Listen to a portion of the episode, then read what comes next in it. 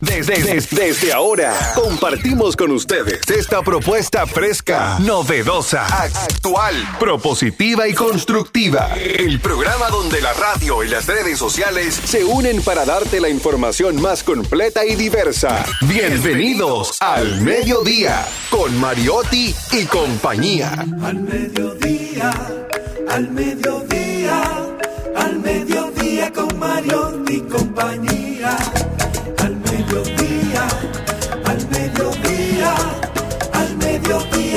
Mario y compañía. Si tú quieres disfrutar de foros alternativos y de twitteros rankeados, este programa es tu amigo. Tu revista meridiana para el talento una vía, para radio y redes variadas y con la canción del día. Al mediodía, al mediodía al mediodía con Mario y compañía. Al mediodía, al mediodía, al mediodía con Mario y compañía. Si tú quieres disfrutar de página... Hola, hola, hola, saludos, mediodía. Aquí estamos, aquí estamos para llevar a ustedes diversidad, divertida información sin sufrición al mediodía radio, sociedad radial responsable, responsable.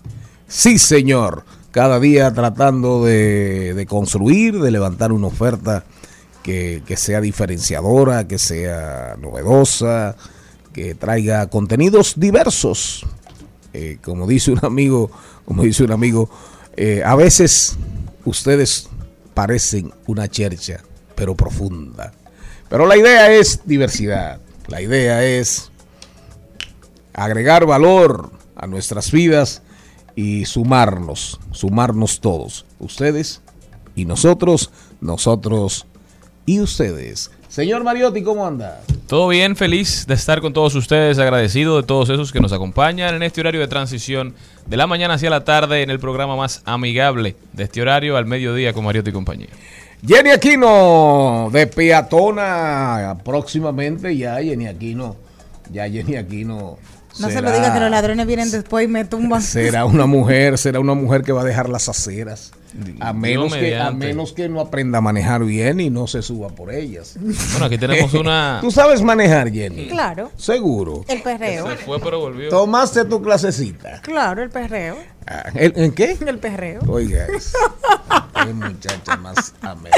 Venga acá, yo quiero saber algo. ¿Por qué usted vino vestido de blanco? Para que no se note la harina que le tenían que tirar hoy. Hoy es día, de, San Andrés. Ah, la gente, una tradición que hemos perdido de nuestros ancestros. Sí, pero sí, hoy es día de San Andrés. Felicidades a Ramón Andrés, a Andri y también Andrea, mi mamá, que se celebran el día de todos los Andrés y Andreas que andan por el mundo. Felicidades. No, pero es porque hoy se tira harina. Por eso fue que yo y se huevos, no, antes, antes, antes, antes de saludar aquí a, a, a doña, a doña Celiné, que ayer ahí la escuché muy activa en la conversación sobre el cubo de sangre. En la copa ¿Cómo menstrual. se llama? Ah, la copa menstrual, perdón. Pero no fue a misa, La copa menstrual. Un tema muy interesante hasta para los varones. Pero parece que ese fue el, el único que a usted le gustó. ayer. Pero la mujer, no, no, yo oí varios temas, eh, los que pude cuando salí en un taponazo de una reunión bastante larga, pero al final me di cuenta que estaban muy entusiasmados. Eh, esa parte de la mujer, esa parte de la mujer ocupa, ocupa a la mujer, ¿verdad? La ocupa. Pero al hombre le preocupa cuando desaparece. ¿Y cuando aparece? y cuando aparece, cuando aparece también. Pero cuando desaparece y aparece, el hombre respira y dice, ah, ay, cuando van y te dicen, mira, ten- tengo, elegida, tengo retrasos con el pago, con mi, tengo retrasos con mi salario de pena. Ay, caramba. Así dijo el poeta, el salario de pena de la mujer. Yo tengo un amigo que as- allá en Castañuela. Yo tengo un amigo que hasta aumento pidió en el trabajo porque pensó que la novia estaba embarazada porque eh, no le llegaba el periodo. ¿Y el jefe del que tiene que ver con eso? No, pero que ya él estaba programándose que va a ser papá, que va a tener gastos, que lo demás. ¿Y no era más fácil que primero fuera a hacer una prueba cuantitativa y ah. cualitativa? Bueno, él se, él estaba en depresión total. Ah, y pidió aumento y se lo dieron. ese es un hombre muy cobarde él estaba. mira, la bendición. Y, después resultó que no. Mira. No, resultó que no. le dijo al jefe, no, que eso fue una falsa alarma, pero como quiera le dejaron el aumento. Celine, saluda porque ya. Bueno, eh, buenas tardes. yo agradecida. Me mataron el ritmo. Sí, no, usted que entró en un ritmo como raro, porque ese ritmo, ese método de ritmo es difícil llevar. Pero hoy es 30 de noviembre el ya hoy día de pago y sobre todo el año ya le quedan 31 días. Dios mío, para llegar al 2023. Gracias a Dios por eso, porque si tú lo permites, este, este, equipo completo y todas las personas que están a, nuestro alrededor, tendremos la oportunidad de ver el 2023. Y vamos a ser felices. Amén. Mire, en, el siglo XIX, en hay una anécdota, hay una anécdota que es cierta. Claro, puede haber variaciones, eh, puntos más, puntos menos, pero no es mentira. De hecho, se produjo, es verídica que involucra a Ulises Erox. Las, en, el año, eh, en, el año 19 San Andrés se celebraba en grande, sobre todo la, la clase media capitalina de Santiago, esas chicas bien, niñas bien, y tiraban eh, agua perfumada con, con, harina, pero con perfumes. Ah, pues, o sea, no era tan... Una, melcocha que eh, tiraban. sí, pero no era tan... era, tenía cierta, cierta elegancia y, y cierta gracia. ¿Qué pasa? Que Lilis sale, le dice a todos sus funcionarios, vamos para la calle El Conde o las Mercedes, qué sé yo. Y habían dos, habían unas niñas en el, en el balcón, en el balcón y ya tú sabes, ahí, es que dicen, ven, ven a ver, ven a ver, ven a ver, ven a ver, ven a ver que esta nube negra que va, esta nube negra que va pasando y se armó la guerra, se armó, la, se armó la guerra de harina y ensuciaron a Lilis y llenaron a Lilis de, de todo, de todo, imagínate Lilis uniformado, bicornio y todo por el estilo y al final ahí es cuando Lilis dice, cuando Lilis dice, eh, no se apuren niñas, no se apuren, que esta nube negra va de paso, va de paso.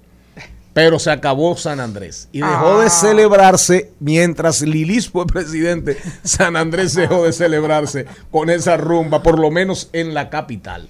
Después fue una tradición que cogió fuerza, pero comenzó a perderse ya en los años 70. Yo nací en el Ya en los 60, 70 San Andrés era una costumbre en declive, declinando, hasta que prácticamente no. ya eh, Yo me acuerdo no, existe, no existe. allá en Monteplata, sí. Así es. ¿Cómo están los orcopolistas? Diablos, yo tenía tiempo que no oía esa palabra, señor Mario Paz. Yo también tenía como 30 años que no la oía. ¿Cuántos? Como 30 años. Cuando él nació le decía No, no, hoy leí un artículo, leí un artículo de Fran Pacheco. Leo mucho la comunidad, ojalá Rocío Díaz.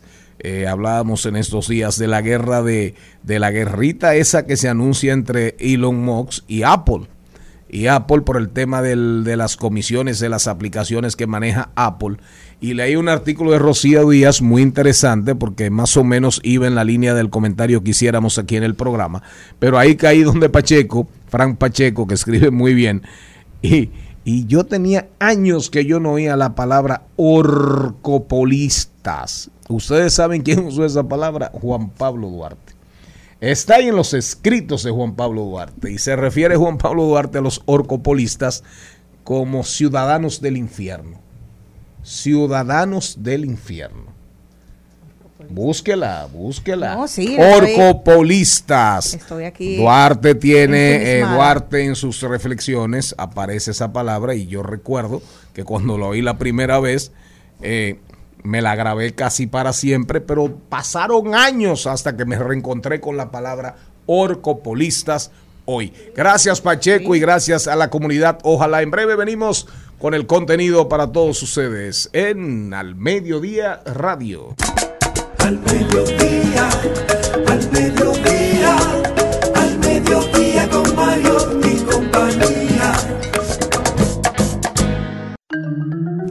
Recuerden que estamos en Rumba, la parte radio FM 98.5 es nuestra frecuencia.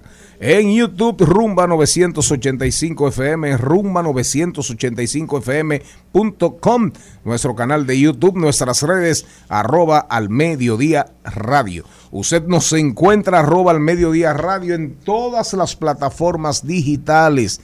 Nos encuentra en TikTok, nos encuentra en Facebook, nos encuentra en Instagram y nos encuentra también, ¿en qué más? ¿En qué más? Instagram, en Spotify.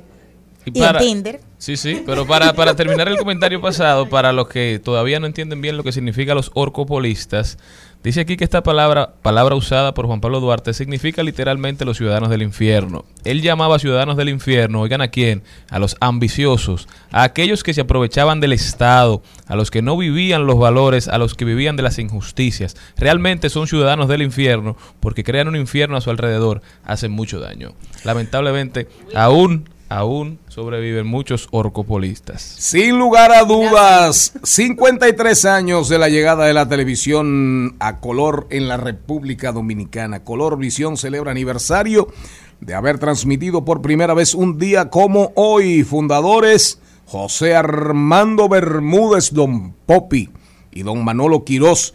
Tuvimos el honor de conocerlos a los dos. Yo también. A los dos. Eso es un gran honor para cualquiera haber conocido a don Popi. José Armando Bermúdez, una figura legendaria en la República Dominicana.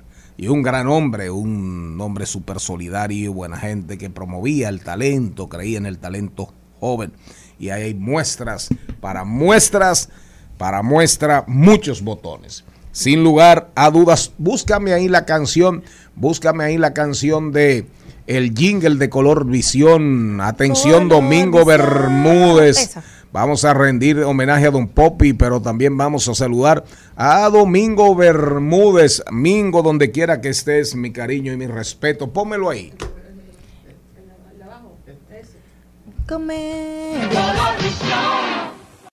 Y es tan corto. No, ese yo no me lo acuerdo. Ponlo otra vez. Bueno. Ahí está. yo le canto uno mejor. Colo, cántame uno. Color visión, color visión. Comedias, muñequitos, deportes, noticias.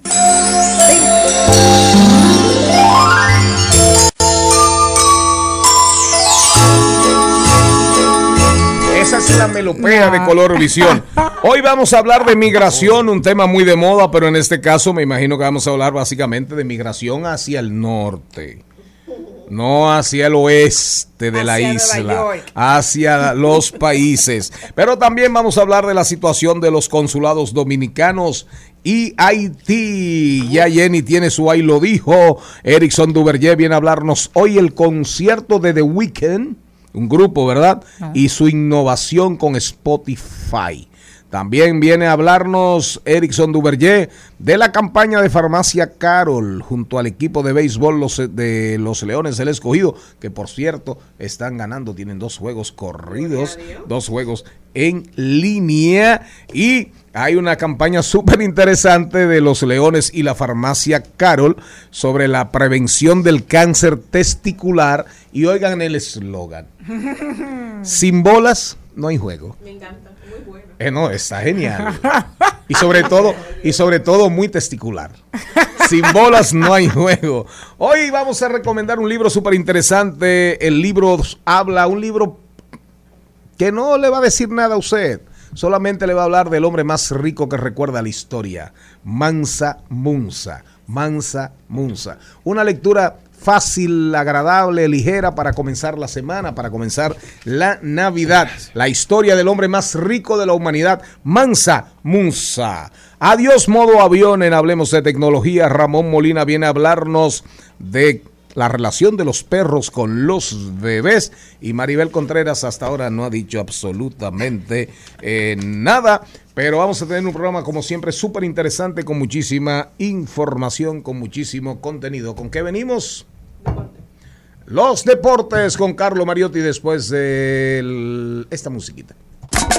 Al mediodía, al mediodía, al mediodía con Mariotti y compañía. El al mediodía dice presente, dice presente el músculo y la mente, el músculo y la mente. Estamos en deportes. Don Carlo Mariotti, bienvenido a su programa. ¿Cómo andamos? Buenas tardes, buenas tardes a toda la audiencia al mediodía, a todo el equipo. Por aquí muy bien y felices, ya que los Leones han vencido de manera consecutiva a los Tigres del Licey. Primero una victoria 4-0, se fueron en blanco. Y luego en el día de ayer la revancha 5 a 3, victoria para la República Escarlata. Mientras que los toros cayeron 0-5 frente a las águilas y los gigantes también 4-5 frente a las estrellas, dejando la tabla de posiciones con las águilas y los tigres en primera y segunda posición. Gigantes y estrellas le siguen los pasos. Y luego los toros y los leones, que parece que con todo el cambio que han hecho en la organización de manager y unos cuantos jugadores que se han ido agregando, están para cambiar de manera positiva sus resultados. Mientras que en las grandes ligas, el caballo venezolano Miguel Cabrera anunció la temporada 2023, será su último baile en las grandes ligas. Miguel Cabrera, un venezolano que va directo al Salón de la Fama, mientras que el fenómeno Shohei Otani anunció que estará participando en el Clásico Mundial que se celebrará, celebrará en marzo con el equipo de Japón y ganó también por segundo año consecutivo el premio Edgar Martínez, entregado al mejor jugador designado del año en su respectiva liga mientras que las grandes ligas anunciaron ya las casas para el Juego de Estrellas de la temporada 2023 y la temporada 2024. El Juego de Estrellas del 2023 se jugará desde Seattle en el Estadio Los Marineros, mientras que el 2024 llega desde Arlington, Texas, en el estadio de, los Texas Rangers, mientras que en la UFC un dominicano que está haciendo historia es Waldo Cortés, el segundo dominicano en entrar a la UFC la Liga Profesional de Artes Marciales, la más famosa de todas, extendió su récord de invicto de 9-0 con su segunda pelea bajo contrato en la UFC. Se dice que también quiere pelear en la cartelera de UFC 282, que se estará celebrando el 10 de diciembre, lo que sería su tercera pelea en tan solo seis, en menos de seis semanas y en tan solo dos meses. Lleva ya dos peleas en seis semanas y ambas peleas han sido victorias para el dominicano Waldo Cortés, así que felicidades y que siga con este ritmo. Mientras que en el mundo de la FIFA, en Qatar 2022, tenemos el Mundial, en donde Stephanie Frappart se convertirá en el día de mañana junto a dos compañeras en la primera árbitra en dirigir un partido de un Mundial de Fútbol masculino en más de 90 años, en 92 años, en el partido que se celebrará mañana entre Costa Rica contra Alemania, un equipo que estará compuesto 100% por arbitraje femenino. A Stephanie le estarán asistiendo Nusa Back y Karen Díaz. Este es el equipo de tres árbitras que estarán pitando en este juego. Y Stephanie, que no es ajena a hacer historia, también ha hecho historia como la primera en dirigir dos partidos masculinos de la Champions League. Mientras que ya tenemos seis equipos que han avanzado. Quedan unos cuantos todavía para clasificar. Tenemos que Brasil Portugal se unieron a Francia, se unieron a Francia en los octavos de final, mientras que ayer se unieron Inglaterra, Países Bajos, Senegal y los Estados Unidos. Ya van siete de los últimos 16 que llegan a los cuartos de los últimos 16, quedando solamente nueve spots pendientes que se están jugando actualmente Australia contra Dinamarca. Luego se estará jugando el partido entre Argentina contra Polonia. Se jugará también, eh, actualmente se está jugando Túnez contra Francia en donde Túnez se encuentra ganando 1 a 0 a Francia, así que aparentemente Túnez está todavía vivo en el Mundial y Australia y Dinamarca se estarán disputando a ver quién avanza, mientras que los equipos que han sido eliminados son el equipo de Qatar, Irán, Gales, Canadá y Ecuador. Ecuador que, que, llegó al Mundial con el equipo más joven en todos los rosters, se despidieron en el día de ayer, mientras que un dominicano que ya se encuentra en el Mundial haciendo historia, es el árbitro dominicano Raimundo Félix, que está asignado para su, como el quinto árbitro del partido de hoy entre Polonia contra Argentina. Es la tercera asignación en la cual este árbitro dominicano participa en el Mundial de Qatar 2022. Carlos, Túnez, Túnez le está ganando a Francia. 1 a 0. Bueno, esa Pero sería... recuerde que Francia fue el primer equipo en clasificar y Francia no está jugando con todos sus está relajada Francia, sí, pero... Mbappé está descansando, varios ah, jugadores están descansando. Sí, pero nadie quiere ahora mismo, en el minuto 62, Francia está haciendo el cambio de jugadores y Mbappé acaba de entrar al terreno. Bueno, vamos a ver qué pasa, pero sería una gran sorpresa que Túnez le gane a Francia, que se perfila como una de las favoritas. Eh, hay un tema. Como les digo, ya Francia está clasificada. Sí, sí, sin dudas. Simplemente se hace para completar calendario. Sin dudas. Pero como quiera sería una sorpresa, hasta con la banca completa. Eh, varias informaciones del mundo deportivo. Eh, siguen los problemas, Carlos Mariotti, de, de, de Fernando Tatis Jr. Juan Bene, Juan Bene, que es un comentarista súper reputado, vota para la inducción de peloteros al Salón de la Fama. Le ha dado dos o tres cacazos y ayer en su cuenta, en su página, habló durísimo y dijo que los padres habían cometido un error enorme, una gran tontería al contratar por 12 años a Fernando Tatis Jr. Y habla él de que lo que más conviene es que lo muevan a los jardines, pero también está hablando de que andan los padres detrás de Bogar, de Bogar para el campo corto. ¿Cuál será en definitiva el futuro de Fernando Tatis, según tú, de Fernando Tatis Jr., en los padres de San Diego? Todo va a depender de su salud. Al final del día es uno de los peloteros más completos, puede jugar cualquier posición, o sea que eso no es un problema, pero es un niño de cristal, históricamente se iba lesionando. Entonces al final todo va a depender de qué tan saludable se encuentre, qué tan saludable se mantenga. Por otro lado, comienzan a aparecer los datos del contrato de Ronaldo, del supuesto contrato de Cristiano Ronaldo con el equipo saudí, con el equipo de Arabia se está especulando de un contrato de 200 millones de euros anuales. Eso no tiene parangón en la historia del fútbol.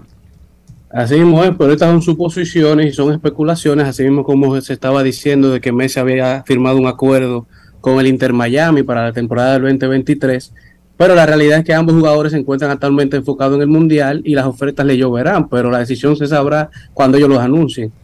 Pero sin dudas, si, finalmente Messi va al equipo de, al Inter de Miami, que es el equipo de Beckman, de David Beckman, segurito que va a ir por una suma estratosférica nunca pagada en la Liga de Fútbol Americano. Incluso se comenta que David Beckham extrae la puja para comprar el Manchester United, que luego de Cristiano Ronaldo haber hablado de todo lo que está pasando en el club, los dueños se han visto impulsados a venderlo.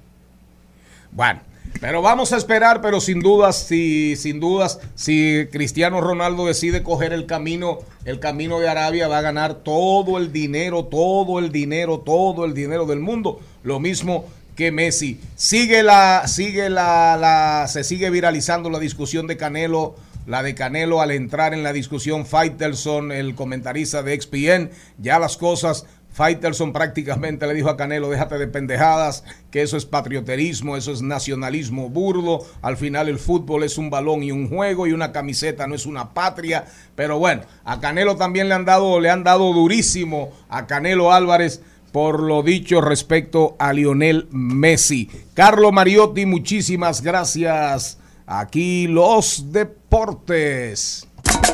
Al mediodía, al mediodía mediodía con Mario y compañía. En al mediodía, ¡ay! Lo dijo. ¡Ay! Lo dijo. ¡Ay! Lo dijo. ¡Ay! Lo dijo. ¡Ay! Lo dijo. ¡Ay! ¿Quién habrá dicho algo que merezca la pena, Celine Méndez? Bueno, esta ahí lo dijo de verdad que me llena de mucha alegría porque las cosas positivas son las que debemos de promover, aunque nuestro ahí lo dijo tiene que ver con esto. Chanel Mateo Rosa, quien es una persona que este programa estima mucho, dijo lo siguiente. Gracias a la persona que esta noche encontró mi cartera en el supermercado Bravo de la Esperilla y la llevó al área de servicio al cliente. Si me hubiesen atracado, habría mil videos, pero esta buena acción no saldrá en ningún lado. Mi agradecimiento es eterno. Una buena acción Además, usted puede estar seguro, seguro, seguro que en esa cartera no había un peso. Ay, Dios. Ay, Charlie. Chanel. Pero, por lo menos hace. Pero que. Documentos, sus documentos. Tarjetas de crédito. Sus tarjetas de crédito. Es una lucha que volver a sacar todos esos documentos nuevamente. Me lo dice Lo que yo le aseguro que ahí no había un peso en efectivo. Pero ya eso no se usa. Es que no se Había usa eso, tarjetas, Charlie. ¿cómo que no se usa No, efectivo? Sí, claro que sí. Hay gente que anda con los dos mil de la vergüenza en una cartera. El dólar de la suerte. el dólar de la, de la- suerte. sí, verdad. Yo siempre Eh, tengo claro. 500 de que para una emergencia y siempre se gasta. Charlene, tú no andas con dos mil pesos en la cartera. Ni con medio. ¿Cómo? Ni tú, con no medio. usas tú no usas efectivo ya. Yo lo uso, pero él me usa a mí también a veces. Te usa, eh, te usa a ti. Pero gracias, Janel, gracias por reconocer una buena acción, difundirla. Y la pena es que no dijiste quién fue. ¿Quién fue? Tal vez no lo el- sabe. No lo sabe. eh, fue A lo anónimo. mejor- A lo mejor porque lo dejó ahí. Lo dejaron en servicio al cliente. Tú sabes que, Ah, se la dejaron y cambio y fuera. que, que yo también tengo Ah, que agradecer caramba. una vez un, un ladrón me robó la cartera, pero él me devolvió los documentos. Lo, lo depositó en una, en una Entonces, usted andaba, u- usted andaba bello. con tarjetas de crédito y con efectivo.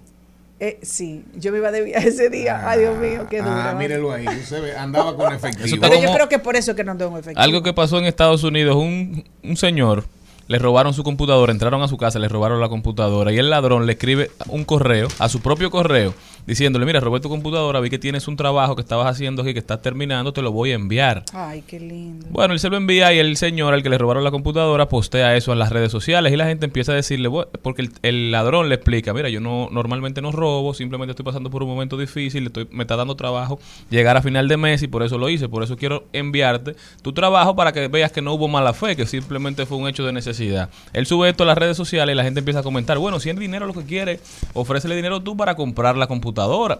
Y parece que él se puso a hablar con el ladrón a través de su propio correo y llegaron a un acuerdo. Se juntaron y lo atracó otra vez.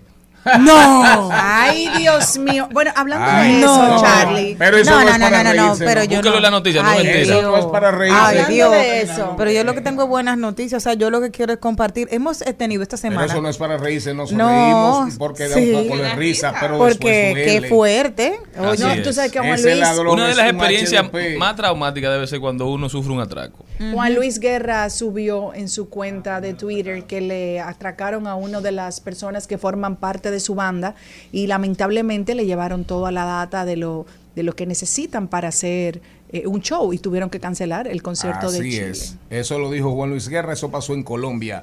Jenny Aquino, cuento que nos vamos al cambio comercial. Después venimos con migración Sí, o nos exacto. vamos a rodar por el mundo. Hay muchas informaciones hoy. Migración. Les cuento que Dwayne Johnson, conocido como La Roca, La Roca. fue a un establecimiento que se llama eh, 7-Eleven en Hawái. Dijo, por fin he exorcizado el maldito demonio de los chocolates. ¿Qué pasa? Que a él, lo, su familia lo habían despojado de, de su casa en 1987 y él entraba todos los días a robar un sneaker porque él no podía pagarlo. Así que él fue a la tienda ahora y compró todos los sneakers que había en la tienda para él poder pagar ese error que tuvo a los 14 años.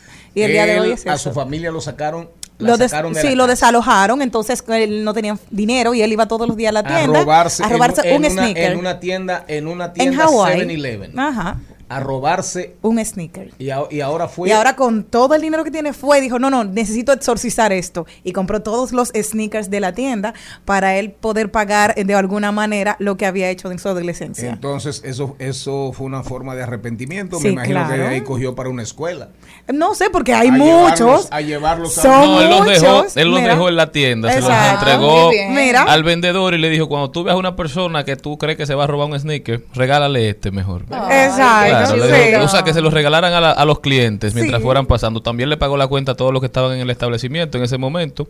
Y dijo que era algo que él tenía muchos años por hacer, que era una deuda de décadas, algo Pero- que, que todavía lo, le, lo cargaba. Porque, como bien dice Jenny, él dice que él se comió un sneaker antes de ir a hacer ejercicio, que era su, su comida antes de ejercitarse. energía, como no tenía el dinero, entonces lo robaba de ese mismo 7-Eleven al que fue y compró todos los sneakers. Un acto simbólico, pero que de esas cosas que a uno se le quedan a veces. Sí, Señores, claro. que nunca sea tarde, porque hace rato que él es rico, pero qué bueno que lo logra algún día. Debe de pagar hace rato. Pero nunca es tarde si la dicha es buena. Y déjeme decirle, yo soy un gran admirador de La Roca. Me encanta A mí La también. Roca.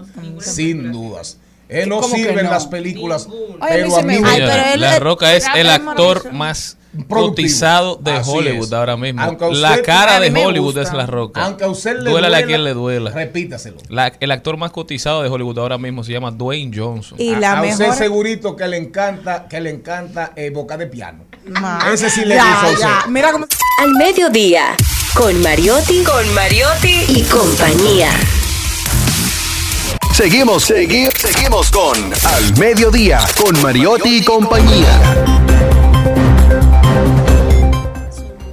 Nos vamos a rodar por el mundo porque no podemos vivir de espaldas al mundo. Adelante, Jenny Aquino, ¿para dónde te vas? ¿Te quedas en República Dominicana, verdad? No, me voy a Guyana. Ah, Guyana. Sí, que sepan que el gentilicio de allá es guyanés, para que sepan, y guyaneses. Así están muy contentos los guyaneses, porque Guyana fue el el país que presentó el mayor crecimiento en monto de inversión extranjera directa en el 2021, superando a República Dominicana que en años anteriores había liderado la recepción de inversionistas de la subregión, según un informe de la CEPAL.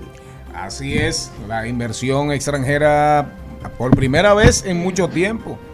Eh, República Dominicana queda relegada y aparece así, oh sorpresa, Guyana. ¿Cuál, ¿Cuál de las Guyanas?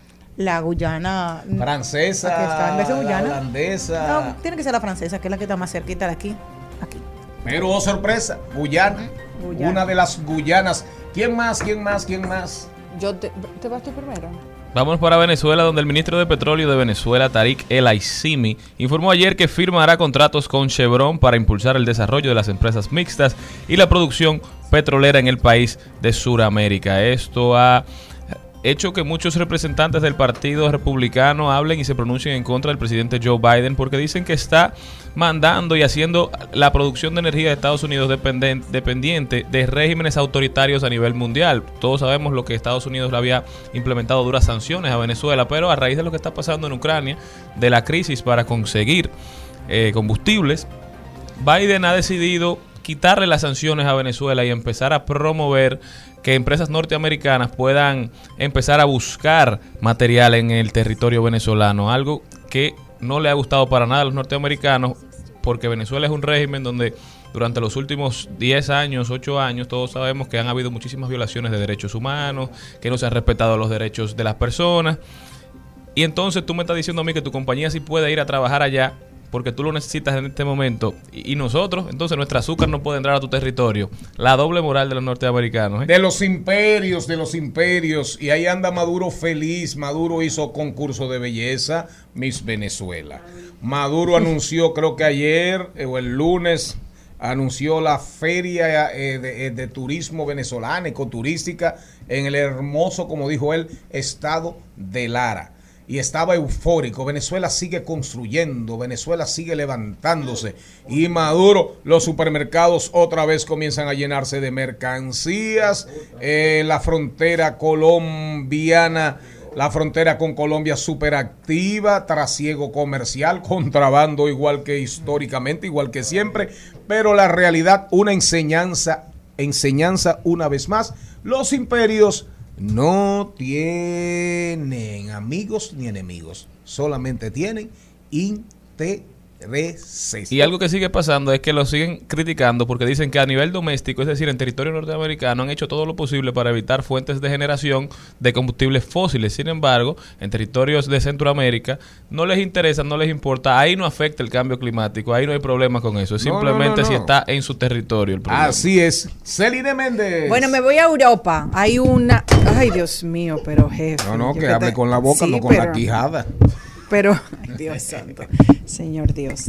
Bueno, me voy a Europa, no me voy a, no me voy a distraer. Un nuevo medicamento aclamado como un avance trascendental en la lucha contra el Alzheimer. La verdad que es una muy buena noticia. El medicamento llamado, llamado Lancemavat actúa atacando la placa pegajosa conocida como beta amoloide que se acumula en el cerebro del paciente que sufren Alzheimer. Los expertos reconocen que, sin embargo, el fármaco no presenta una cura, una cura milagrosa, ya que esta enfermedad siguió destruyendo el cerebro de los pacientes, aunque se pone de una forma mucho más lenta en un 25%. Y debe de ser usado en la primera etapa de cuando las personas le diagnostican esta enfermedad. Pero es un buen avance porque ya vamos por un 25%. A medida que vayan desarrollando más, pues entonces iremos avanzando más. Todo lo que sea con Alzheimer que tenga que ver con Alzheimer es una buena noticia porque ahí los avances son lentísimos, los medicamentos son carísimos Y bueno, así es. Eh, nosotros nos vamos para los Estados Unidos. Apple, a propósito, eh, decíamos ahorita que leímos el artículo, leíamos el artículo de Rocío Díaz de la comunidad Ojalá. Apple, oigan bien, Apple es la única compañía en el mundo, el gigante tecnológico, oigan bien, es de las pocas empresas que no muestra signos de desaceleración. Es decir, se mantiene tan campante con sus números y sus proyecciones de ingresos y de ventas más o menos iguales, que no es el caso de las otras grandes, Microsoft, Google, Facebook, Amazon, todas, han, todas han bajado sus expectativas de ingresos y ganancias, menos Apple. Pero Apple, oigan bien, ha desembolsado más de 550 mil millones de dólares en la recompra de sus propias acciones durante las últimas décadas. Pero Elon Musk le ha declarado la guerra. Decíamos la semana pasada y comentábamos, reitero, el artículo de Rocío Díaz. Elon Musk le ha declarado la guerra porque él dice que por qué tienen que cobrar un 10-15% de comisión por el uso de las aplicaciones que ellos desarrollan. No olvidemos, no olvidemos, ¿verdad? Que ahora mismo Elon Musk tiene serios problemas, tanto en Twitter como en Tesla y Apple sigue, sigue tan campante. Pero a Elon Musk que nunca se olvide de la guerrita que arrancaron Epic Game y Spotify, que arrancaron una guerra y al final terminaron las dos con pérdidas. Cuando esas grandes empresas tecnológicas se entran entre ellas, se entran entre ellas, posiblemente terminan perdiendo las dos. Pero la información aquí es que Apple es, sin dudas, Apple. Sin dudas, Apple sigue siendo la manzana que todos quisiéramos morder. Al mediodía, al mediodía, al mediodía con Mario y compañía.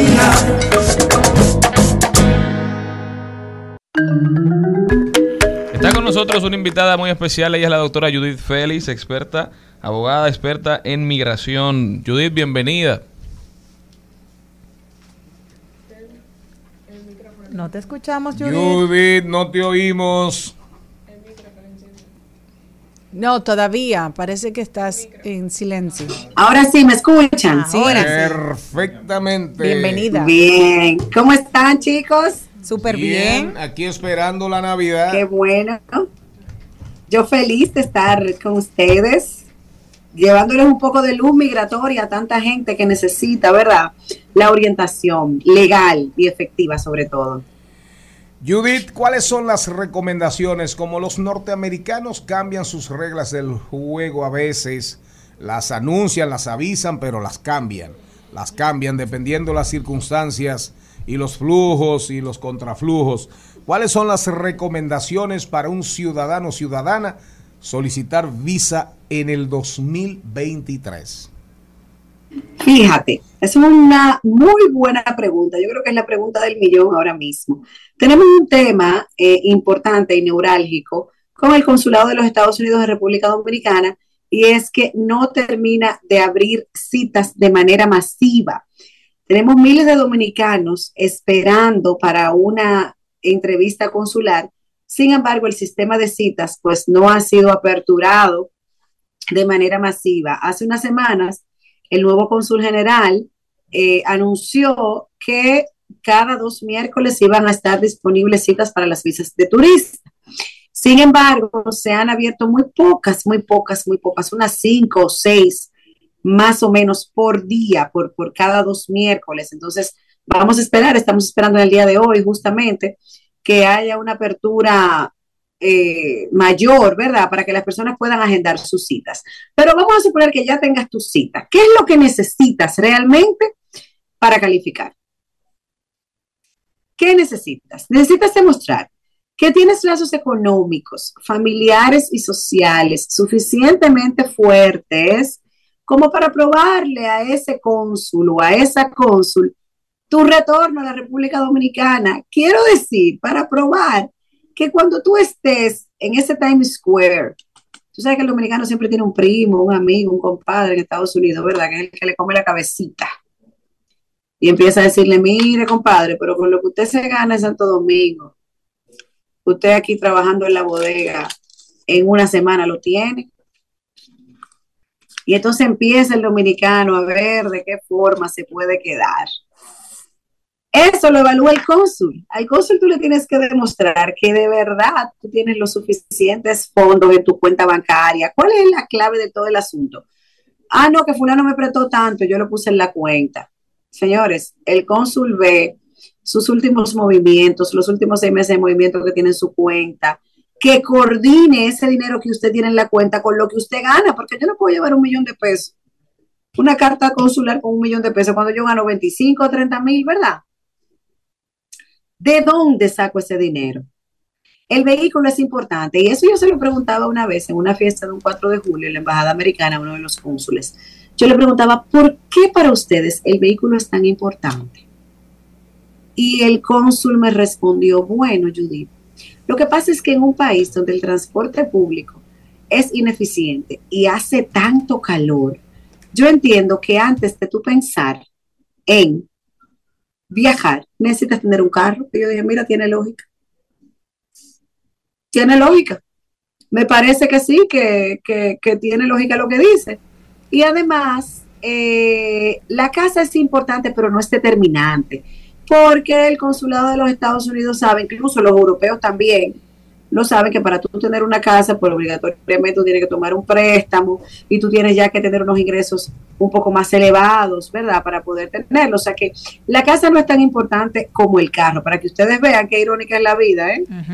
Judith, quiero saber algo. En el caso de ahora que hay tantas parejas que se conocen por internet y tienen, y, y te quieres ir a Estados Unidos para estar con esa persona especial, ¿ellos miran cuántas veces vas al año? Pero claro. Cuéntame. ¿Y cuánto me puedo ir de vacaciones sin que afecte mi vida? Pasarse, es de duro paseo. pasarse diciembre solo, sin ese acurruque de esa pareja, ¿verdad? Claro, claro. y con ese frío, no es fácil. Ay, con lo bueno que está acurrucado, a mí me encanta. A todas. mira, mira, Celine. Sí, a ver, Tú tienes una visa Judy, la que, la que se quiere curruca Jenny, no fui yo. Ajá. A Celine no te hagas, Celine. No, no, no, yo estoy así, muy bien con mi frito la noche. ay, Dios, ay, Dios. Entonces, mire, si por ejemplo, tenemos una visa B1, B2, ¿verdad? El año tiene 12 meses. No importa tanto las veces que tú entres, sino el tiempo que permanezcas. Es decir, porque tenemos una visa B1, B2 que significa paseo y o negocios. Y tenemos personas, por ejemplo, yo tengo clientes que tienen dealers, que tienen que viajar mensual a una subasta, pero no duran más de tres días. Claro. Entonces, si en tu caso tú tienes tu, tu, tu maridito, tu novio, lo que tengas allá, quieres ir a visitarlo, como dice, como dice una cliente mía, tengo que ir a hacer un delivery quiere llevarlo, hacer el delivery. Entonces, lo ideal es que no viajes más de cuatro veces al año si vas a tardar más de dos semanas. Mm, importante. ¿Ok? Pero si es menos de dos semanas, pues entonces puede viajar hasta siete veces al año. Lo importante es que en esos 12 meses tú permanezcas ocho meses aquí y cuatro meses allá. Tú decides cómo manejas esos cuatro meses. Perfecto, gracias. Y una cosa, Judith, para, ya que tú estás hablando como con Jenny del tema de los novios, eh, la persona que no tenga visa y quisiera ir a visitar un novio, ¿el proceso de la famosa visa de novios es complicado? Mira, eso es diferente, porque la visa de novio es, es casi como una petición de residencia. Si yo no tengo visa, no tengo nada y quiero ir a visitar a mi novio, muy probable que el cónsul me diga que no. ¿Por qué? Porque el cónsul va a pensar que me voy a quedar con mi novio allá y voy a ajustar estatus y voy a solicitar una residencia. Pero si mi novio quiere de verdad tenerme allá, porque eso es lo que yo digo, señores, miren, cuando el hombre esté enamorado, hace lo que sea. Brinca el río. no, no, no, no, no, no, pero que verdad, si está enamorado, que venga, me ponga el anillito y me haga una petición. Las peticiones de novio a mí particularmente no me gustan porque los cónsules no creen en ellas. No es lo mismo que te pida un novio, el proceso tarda un año, tarda lo mismo que la petición de esposos. Y como quiera, tú tienes que casarte cuando llegues allá. Después que tú tienes más o menos nueve meses esperando, tienes una entrevista consular aquí, pasa por un colador, te hacen preguntas para ver si la relación es por amor o no es por amor, preguntas íntimas sobre todo, sobre dónde fue el primer beso, dónde fue la primera relación, eh, que si que si ella tiene hijos, que si los partos fueron con cesárea fueron normal, todo eso se pregunta en las entrevistas de visas de novio. Pero cuando yo me casé yo no pregunté todo eso. Pero incluso te pueden llegar a preguntar de qué color, oye, Judith, para que tú me aclares, cierto, que tú te pueden, vengan acá en su último encuentro íntimo, ¿de qué color llevaba la ropa interior su pareja? Ok. Así mismo, anoche tuvieron relaciones sexuales y de qué color era la ropa interior. Y la ley le da plena discrecionalidad para preguntarlo, porque lamentablemente, señores, digo lamentablemente porque es así, nosotros somos, a pesar de ser un país pequeño, de 10 o 12 millones de habitantes, ¿ustedes saben qué? Somos el segundo país con mayor incidencia migratoria en fraude por matrimonio en el mundo. Jesús Oigan bien, aquí vienen cónsules de diferentes países, por ejemplo, cónsules americanos que están en Guatemala, en Ecuador, en Colombia, vienen a entrenarse aquí. Oigan bien, con los de aquí, porque aquí hay un departamento investigativo que ustedes no se imaginan. Claro. Es decir, departamento es decir, que, esos cónsules le dicen cuáles son los trucos los dominicanos para pasar como pareja. ¿Y tú no crees que puede ser también que en esa en ese acuerdo, Judith, que, que por ejemplo, voy a poner un ejemplo aquí, que Jenny se case con Charlene. Ajá, y tú me la metí a mí al medio para que me queden Bueno, con, bueno, con dos personas se casen. Exacto. Y, y supuestamente es por, por esos eh, documentos anhelados. ¿Y tú no crees que ese dominicano, como son todos dominicanos, o la dominicana, que le dicen, bueno, vamos a hacer una nochecita por si acaso, porque total, así como que vamos como a prueba y no quedan. Y ha pasado, déjame decirte, que en la ah. nochecita se enamoran. Ay, Dios mío. Es verdad, en la, en la nochecita se enamora. Y tú dices, no, no, no, no, no, ya el negocio no va. Ahora por amor la cosa. Dios mío, qué Ahora por amor la cosa. Pero sí, de, de que hay muchas preguntas eh, de todo tipo. Y la pregunta de la ex, señores. Hay la pregunta de la ex. Cuéntame de eso. Eso es un gancho. Ah. Oh, cuando el gozo le pregunta, mire, ¿y cómo se llama la ex novia de, él? O la ex esposa. Ay, mi amor. Y ella queda, ay, yo no sé. le dice, las dominicanas, como son las dominicanas. No, el pedigrí no entero, cómo se, llama la ex. que nosotros sabemos cuánto, cuántos cuernos y tú estuve. ¿Usted quiere la del mes, la de mes de enero, de febrero o marzo? Yo una pregunta cambiando un poquito el tema. Ahora se está haciendo viral en las redes que hay muchos jóvenes dominicanos yéndose ilegalmente por México. Eso es tendencia y yo quiero saber si tú tienes información de lo que está pasando porque se están creando narrativas que están desinformando a la gente. Sí, sí, sí, sí. Esto es alarmante, señores, lo que está pasando. Los barrios se están quedando vacíos. La gran cantidad de jóvenes entre 18 y diría yo 45 años, que son los que más están inmigrando, se están yendo por México. El, incluso hay un eslogan que dice la vuelta es México. Hay unos Instagrams que están hechos especialmente para subir fotos, para que los familiares sepan cuándo llegaron, que se tiran las fotos en la escalera roja de Times Square. Se tiran las fotos ahí, lo suben a ese Instagram para que los familiares sepan que llegaron. Esto es alarmante, es horroroso. Yo he recibido en mi oficina personas que han pasado y que han sido deportadas. Oigan bien, están siendo violados por los coyotes, tanto los hombres como las mujeres. Oh, Dios mío. En la travesía, lo están usando de mula a cambio de que lo dejen vivir, porque miren cómo es, pagan 500 mil pesos. La travesía es la siguiente, Santo Domingo, Guatemala. Guatemala, México. Y en México pasan como por cinco ciudades antes, de llegar a la frontera. Al parecer, los carteles se han puesto de acuerdo, los coyotes, y ya no se chivatean uno con otro, para, eh, para decirlo en buen dominicano. Ya no se chivatean uno con otro, se han puesto de acuerdo y por eso están pasando la frontera.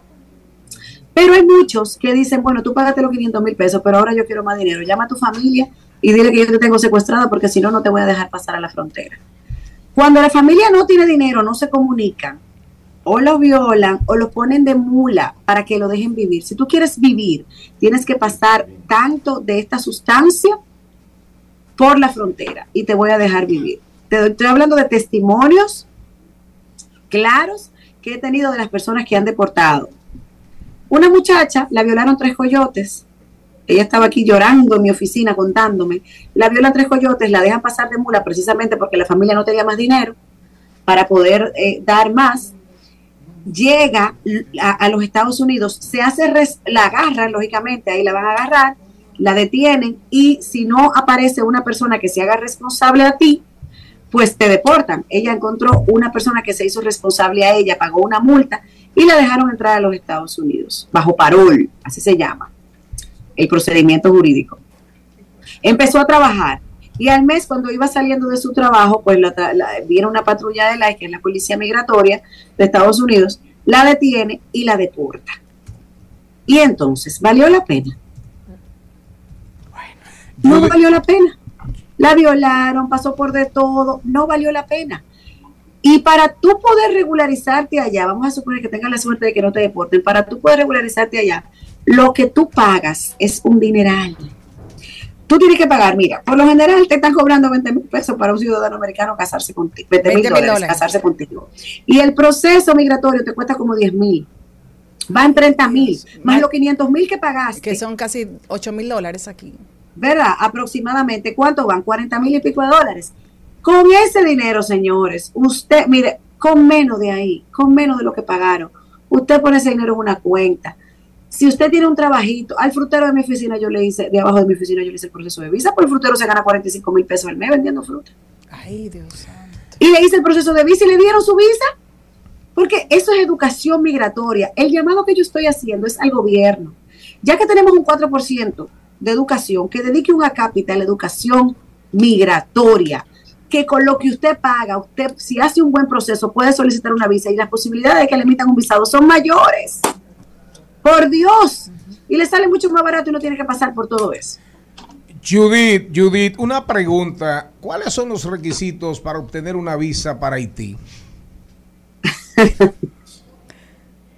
bueno, yo no trabajo Haití. Ah, yo no trabajo ese mercado. Ah, tú no yo no trabajo ese mercado, pero sí Fíjese, señores, los dominicanos necesitamos visa para entrar a Haití.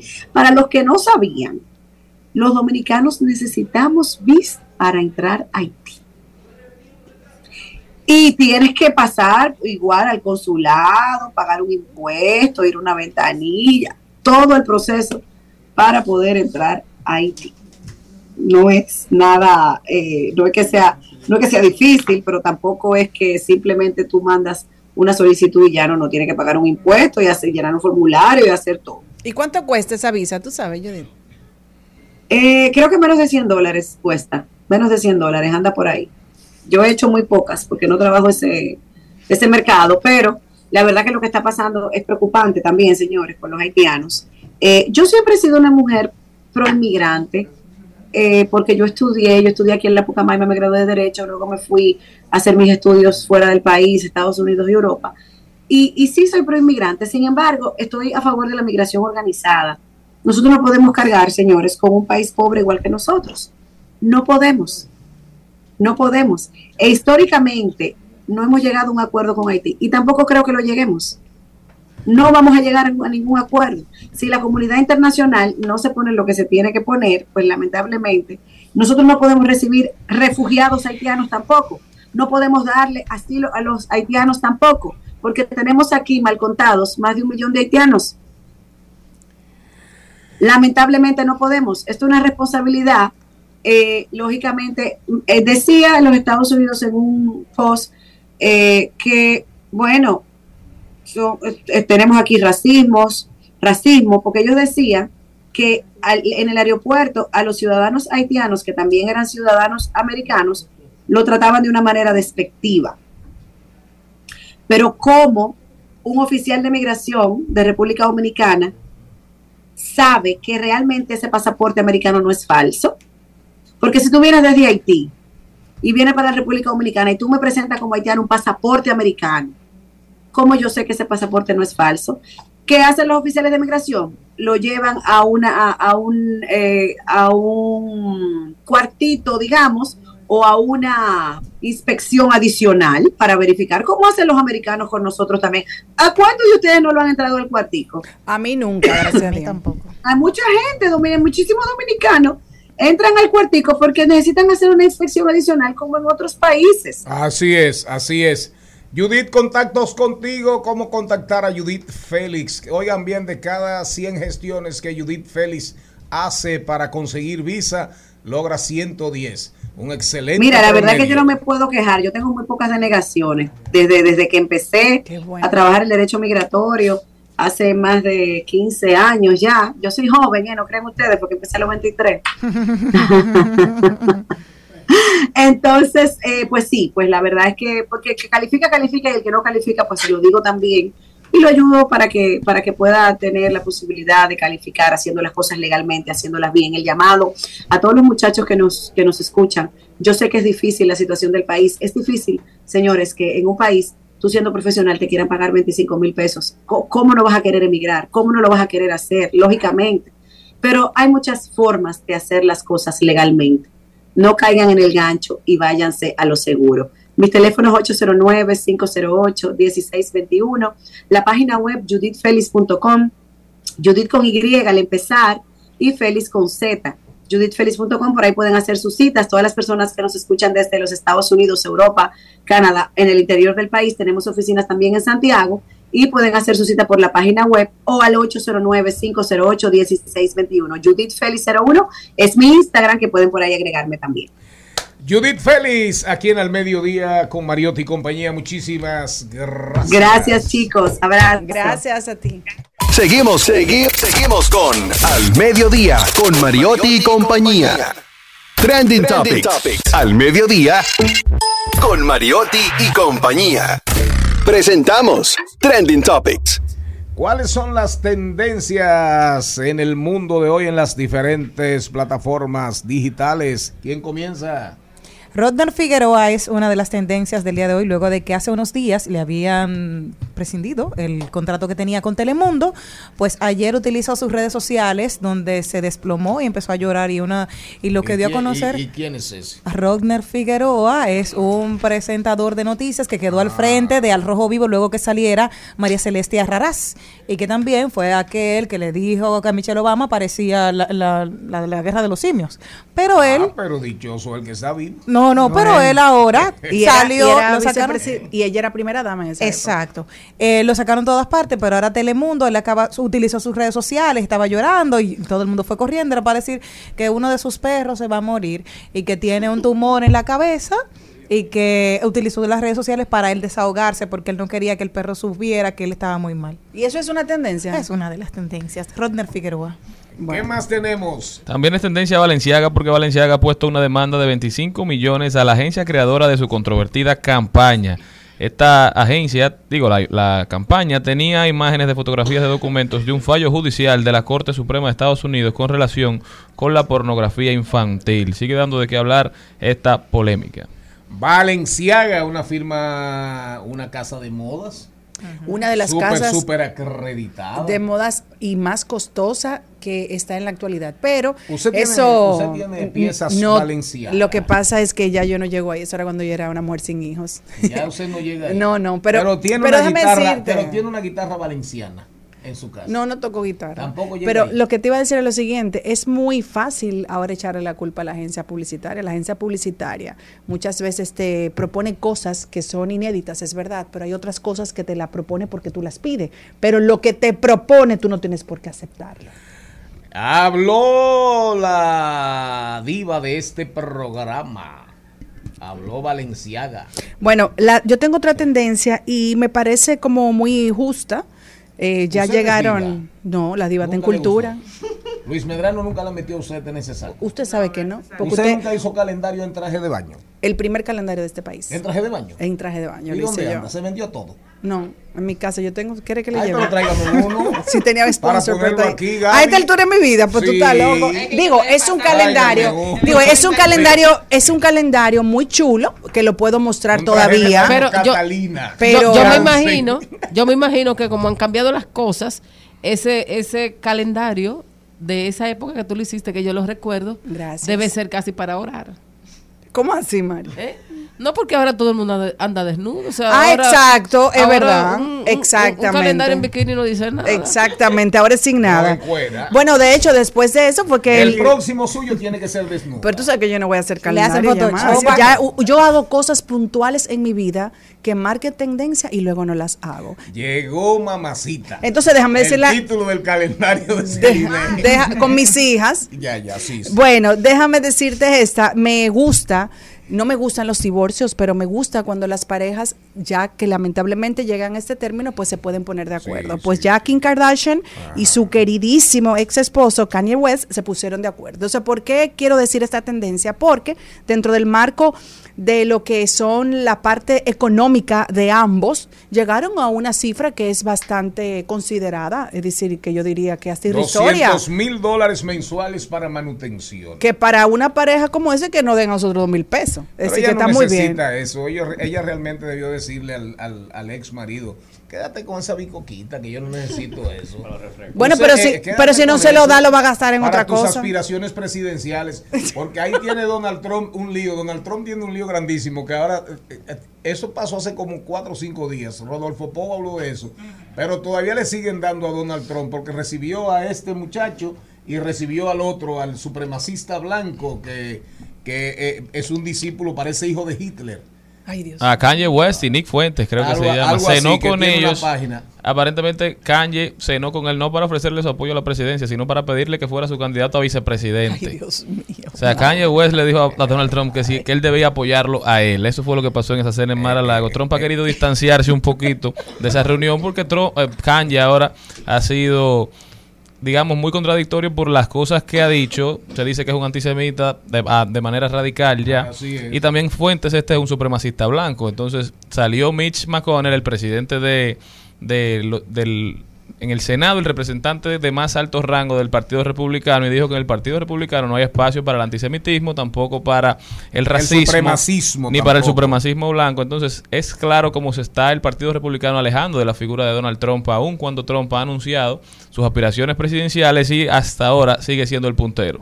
¿Qué más tendencia tenemos? Más tendencia. Es tendencia el alcalde de Nueva York, Eric Adams, porque Eric Adams ha pedido a la policía de Nueva York que tome medidas drásticas contra las personas que tienen alguna enfermedad mental de manera clara que se note y los lleve aún contra su voluntad a hospitales para que sean tratados. Una ola de violencia por personas perpetradas por personas que después alegan tener algún tipo de problema mental, algún tipo de estrés causado por la pandemia o causado por otras causas, ha hecho que el alcalde tenga que tomar fuertes medidas y le ha pedido a la policía que implemente esta ley que la aplique, una ley que, que, fue aprobada hace unos años, pero que no se aplica de manera fuerte porque obviamente implica algunas violaciones a los derechos humanos. Tú no puedes llevar a una persona que tú entiendes que tiene problemas mentales a una institución sanitaria. Pero él ha dicho que hay cosas que se ven muy claras. Esto se dice que es una forma de aplicar la violencia para acabar con los homeless, con las personas que andan en la calle en los Estados Unidos y para acabar con aquellas personas que le quitan algún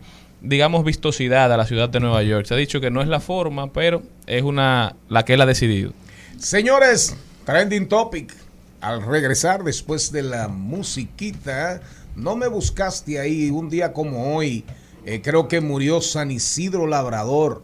Isidro Labrador, Isidro, que terminó siendo un santo porque protegía a los labradores y hablaba de las lluvias y hablaba del medio ambiente allá por el siglo XI, siglo XII. San Isidro Labrador, quita el agua, trae el agua y pon el sol, o quita el agua y pon el sol. Usted no oyó eso nunca. Isidro Labrador, de ángeles acompañado, San Isidro Labrador. Oh glorioso San Isidro, tan humilde labrador. Al mediodía, al mediodía, al mediodía con Mario y compañía. Mira, el que tiene un concierto y se nubla y pone esta canción diciéndole a San Isidro, quite el agua y pon el sol, para que el concierto se dé con ese ánimo y con ese ritmo. Cae un chaparrón, cae un aguacero más grande que el que cayó aquí eh, eh, eh, el, 4 de noviembre, para que usted sepa. Yo prefiero la canción de mis días infantiles. San Isidro, dígalo usted que sea. No, no, pero dígalo usted. Quite el agua y pon el sol. San Isidro, labrador, quite el agua y pon el sol. ¿Con más alegría? Con mucho más alegría, claro. San Isidro, el padre de los labradores. Sí, señor. Pero ahora vamos a hablar con una con uno de los padres del mercadeo, del mercadeo digital, de los códigos digitales. Padre. Sí, señor. Erickson Duverger. El concierto de The Weeknd. Eh, ponme una canción para yo saber quién es The Weeknd. Tú vas a ver ahora. Erickson, fue el que trae el tema. ¿Quién es The Weeknd? The Weeknd, The Weeknd es una, es una de las agrupaciones, bueno, un cantante de los más famosos realmente estadounidenses. que incluso hizo el Super Bowl. ah, hizo el Super Bowl. Ponme una canción ahí.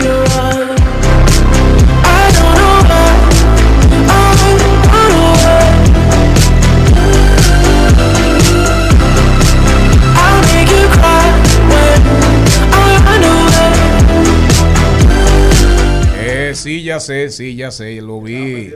Sí, sí, lo vi en el, Sí, sí, lo vi, lo vi en el Super Bowl. Sí, lo que pasa es que uno son muchos nombres. Que son muchos nombres, Charlie, no tiene demasiadas cosas en la cabeza. Aparte, demasiadas cosas en la cabeza aparte del cerebro. Imagínense. Que ocupa mucho. The Weeknd y su innovación con Spotify. ¿En qué consistió? ¿En qué consiste esa innovación que tú quieres hoy contarla. Sí, ustedes saben que Taylor Swift y de Ticketmaster están de demanda. De guerra, lo hemos por, aquí, lo hemos Por todo lo que ha pasado con ese mercado negro, el whitelist que ellos crearon. Entonces, The Weeknd va a comenzar a girar el próximo año y él dijo, pero espérate, yo puedo aprovechar eh, la data que tiene Spotify de quién me está escuchando y quién realmente es fan de mi música para yo poder hacer una whitelist con Spotify. Ah, Entonces, ¿qué, ¿qué está pasando ahora? Que los verdaderos fanáticos de The Weeknd dentro de la aplicación de Spotify le va a llegar un código para poder tener una preventa exclusiva del, de, las entradas. Entonces, ¿Tienen craqueado? Eh, no, o sea, no hay cómo, cómo tú puedes violar el, tema del, del algoritmo de, de, Spotify, porque realmente tú vas a tener que tener un tiempo de duración de haber sintonizado con The Weeknd. Entonces, con esto se va a eliminar todo lo que está eh, demandando Taylor Swift con el tema del mercado negro, y no tanto del mercado negro, sino de la reventa, porque de 10.000 boletas, 3.000 o 4.000 boletas le van a poder llegar a los verdaderos fans. Entonces, miren qué interesante cómo de una de una de una de, un problema, de una polémica, de una demanda puede salir algo innovador con el tema de la tecnología. Y qué mejor aliado para esta para este tema que Spotify, que, que, por cierto, hoy salió el Spotify Rapid. O sea, es una de las una versión nueva. No, Spotify Rapid es como el resumen de lo que más tú escuchaste en el año. Ah, ok, ah. Entonces, Spotify es quien más tiene data del tema de la música. Entonces, qué mejor aliado para nosotros poder y eso es algo bien interesante porque de repente a los próximos conciertos dediquen un porcentaje de su boletería a sus verdaderos fans. Dígase, si ahora tú lo que más escuchaste fue Jorge Drexler y él viene, que ya vi que va a anunciar que viene en febrero, entonces... Jorge Drexler, pero diga quién es Jorge Drexler. El uruguayo. Que, el uruguayo que acaba de... Que Ganar 7 Grammy. que tiró hace un tiempito ya la guerrilla de la concordia. Ahí le gusta esa canción. Claro, espectacular. Súper. Claro, e- este programa promueve esa canción. Súper, súper. Eh, el amor, Ármate. Eh, el odio es el lazarillo de los cobardes. Claro. además, pero Charlie, Charlie está... usted se cree? Yo no, sabe, yo no sabré quién es The Weeknd. Pero Jorge Drexler, el respeto que sea con orden. Se parece que viene en febrero. Que no quiere que le borren Drexler también se ganó el primero en ganarse un Oscar con una canción en español. al otro lado del, río. Del, otro lado del río. Del otro lado del río. Oye, yo soy de, de Drexler desde el 1995, cuando compré por primera vez Bye Bueno, Maribel fue de la gente que me metió a mí eh, eh, en, esos, en esos amores musicales.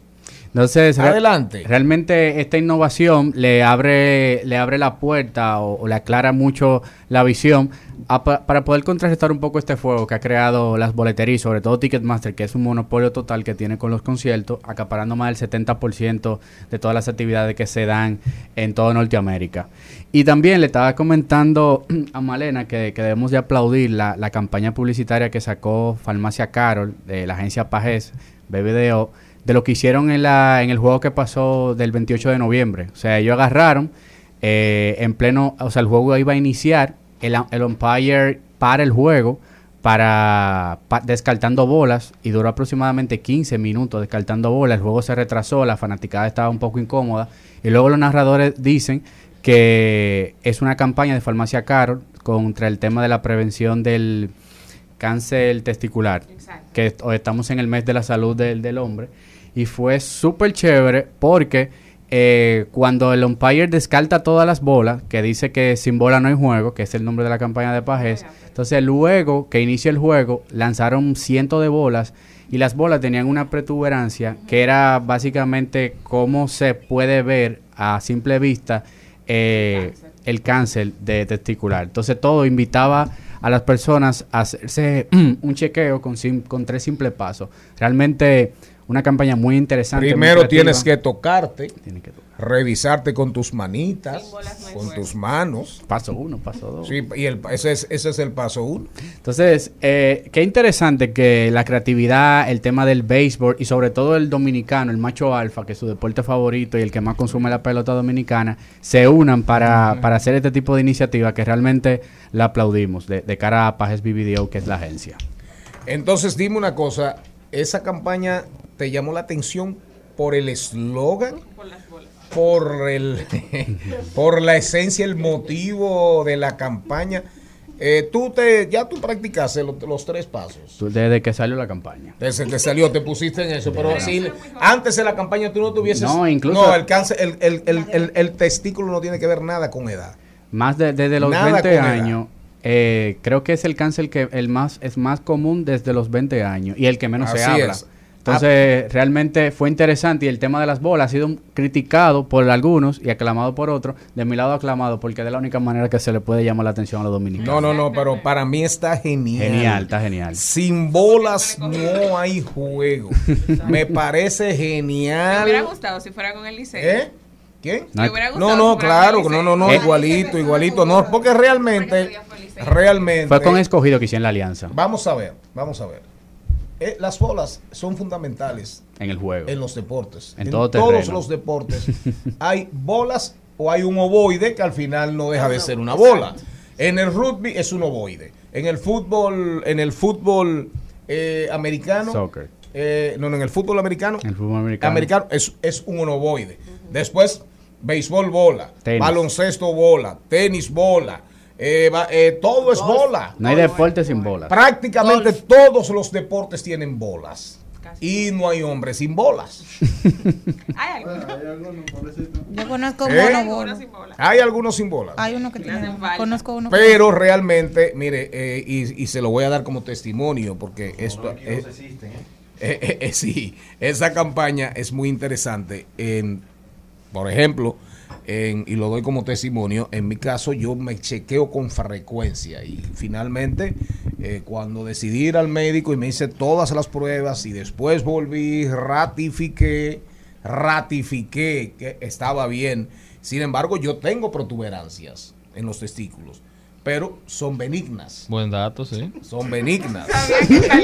no, no, lo estoy dando como un testimonio porque eso es lo que está buscando la campaña. Y eso es lo que busca la campaña. No, no mande foto al grupo, por favor. Entonces, yo cuando me comenzó la primera que yo hice, comencé a darme seguimiento y seguimiento y seguimiento y seguimiento y seguimiento. Entonces, cuando me, me sentí a veces que eran unos, unos dolorcitos, decidí ir al médico. Me hicieron los estudios, etcétera, etcétera, no tenía nada. Hace como seis meses fui otra vez. Ahí digo que ahí ratifiqué que eran benignas, que no era nada, para qué preocuparse y que no había que operarla. Pero eso es sumamente importante. No tenga miedo de tocarse sus partecitas.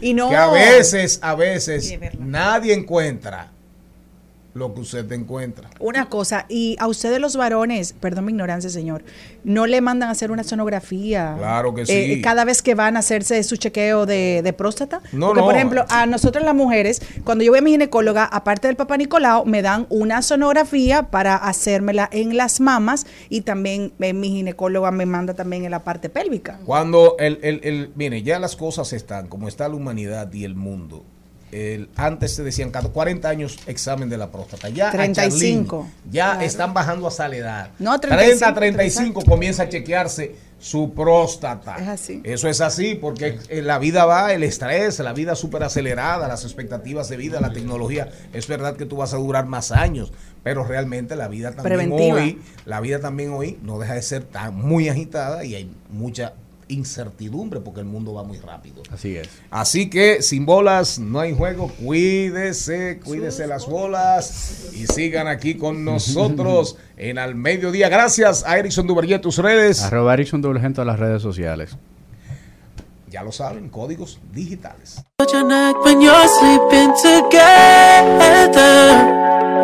All this cause I said I don't want marriage. I don't want marriage.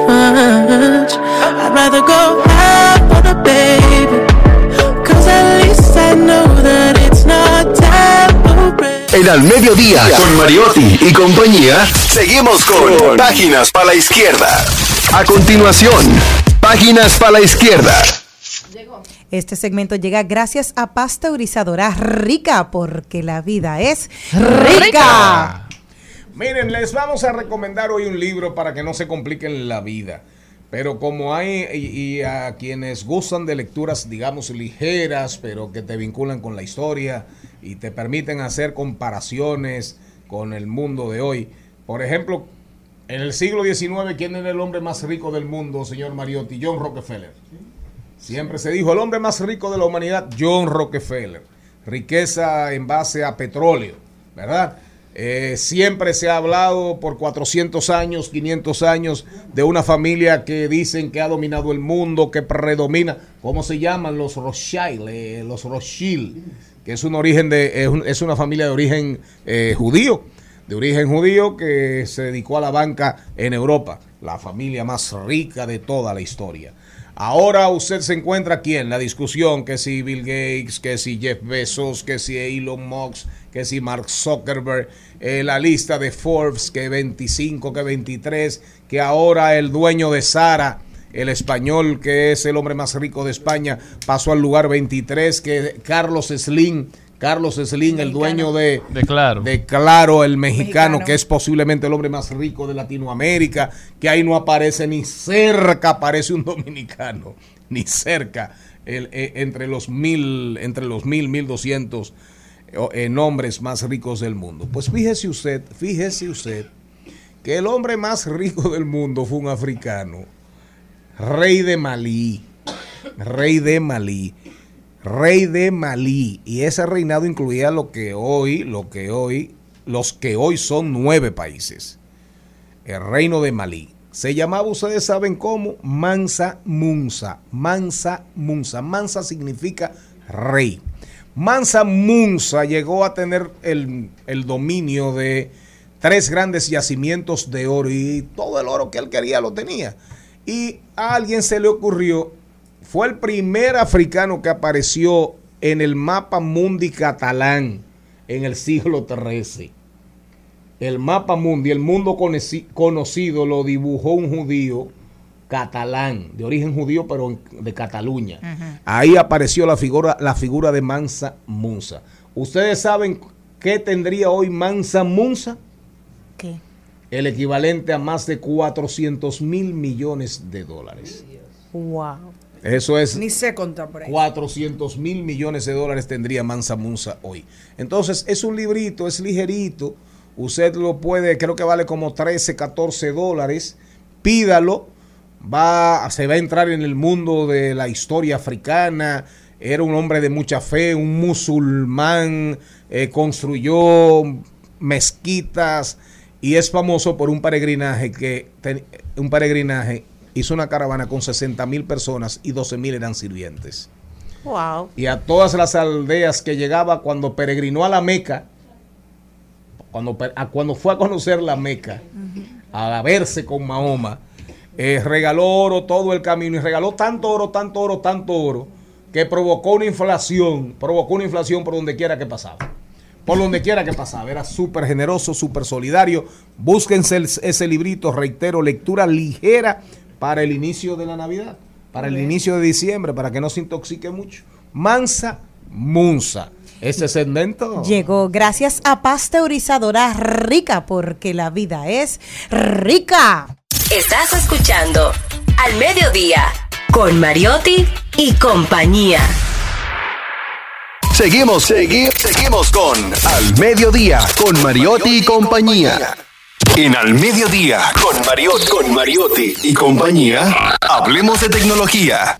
Señor Mariotti Paz, Charles III, ¿qué tenemos? Es tendencia el millonario Brian Johnson. ¿Por qué? Porque se ha convertido en el principal rival de Elon Musk. Y no, no en Twitter, tampoco en Tesla, sino en su empresa Kernel.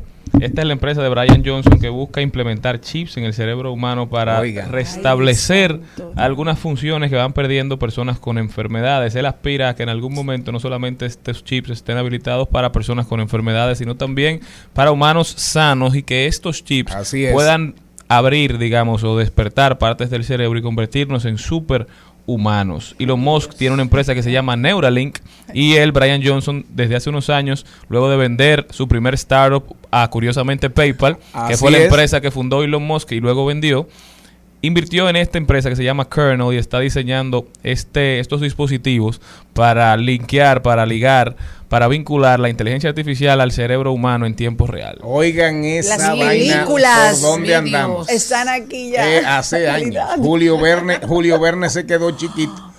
Inteligencia artificial con el cerebro humano. Eso significa, bueno, Alzheimer, muchísimas enfermedades degenerativas desaparecerán o serán ultra mejoradas, pero arrancó esa guerra, esa es otra guerra que tiene ahí Elon Musk.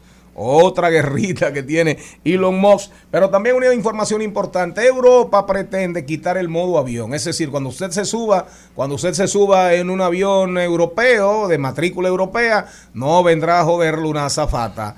Eh, diciéndole, eh, por favor, ponga el celular en, modo avión.